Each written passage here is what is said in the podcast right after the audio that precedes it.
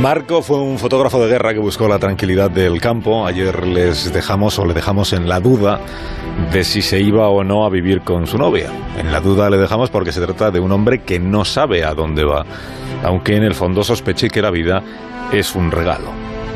Hoy en Historia de con Javier Cancho, Historia de los combates cotidianos, parte segunda.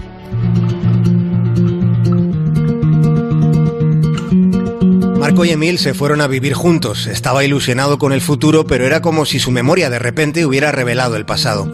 Y recordó una noche en la que todavía caminaba decidido a no juntar su vida con la de nadie.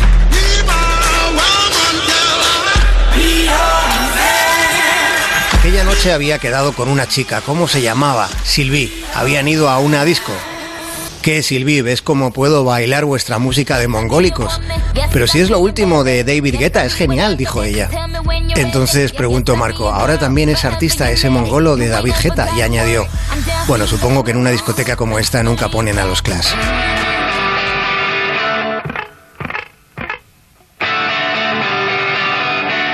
Otra noche, frente al mar, su padre le dijo a Marco que tenía Alzheimer. Marco ya había notado que a su padre solo le quedaba media memoria, pero la revelación no fue medio golpe, fue uno entero.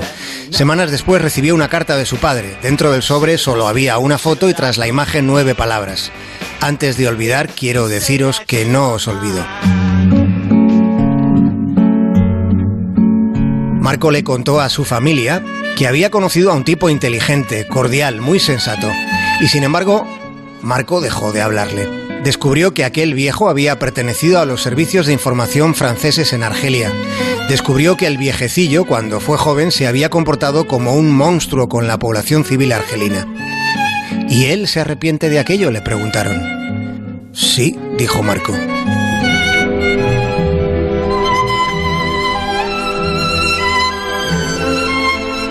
Marco le enseñó a Emil unas fotos que había hecho en los astilleros en el taller 22. Marco señaló la de un amigo suyo de la infancia con el que jugó mucho de niño y dijo, ahora él vota al Frente Nacional. ¿Y se arrepiente? preguntó ella. No, respondió él. ¿Y vas a dejar de hablarle como al viejo de la guerra de Argelia? No, dijo él. ¿Y cómo se ha ganado tu indulgencia si no se arrepiente? Para esa pregunta, él ya no tuvo respuesta. Al día siguiente, Marco se fue en busca de respuestas. El viejo, que fue militar y torturó en Argelia, le contó toda la historia, todo lo que allí hicieron, siendo minúsculos pernos de la máquina del Estado, creada por los elegidos por el pueblo y empeñada en conservar Argelia dentro de la República Francesa. Marco preguntó cómo puede seguir viviendo con todo eso. El viejo respondió, cuando uno no se muere, está obligado a seguir viviendo.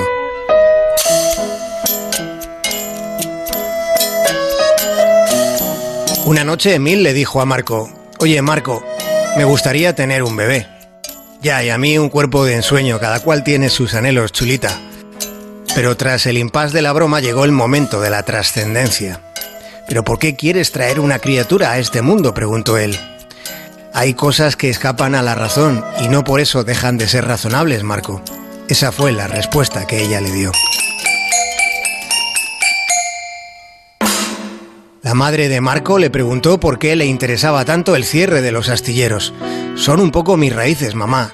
Tonterías, dijo la madre. Tu padre y yo vinimos a Bretaña porque aquí pagaban por poner clavos.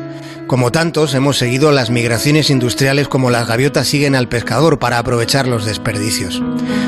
Hoy en día, dijo la madre de Marco, se ha puesto de moda eso de tener raíces. Memeces. Raíces tienen los ficus.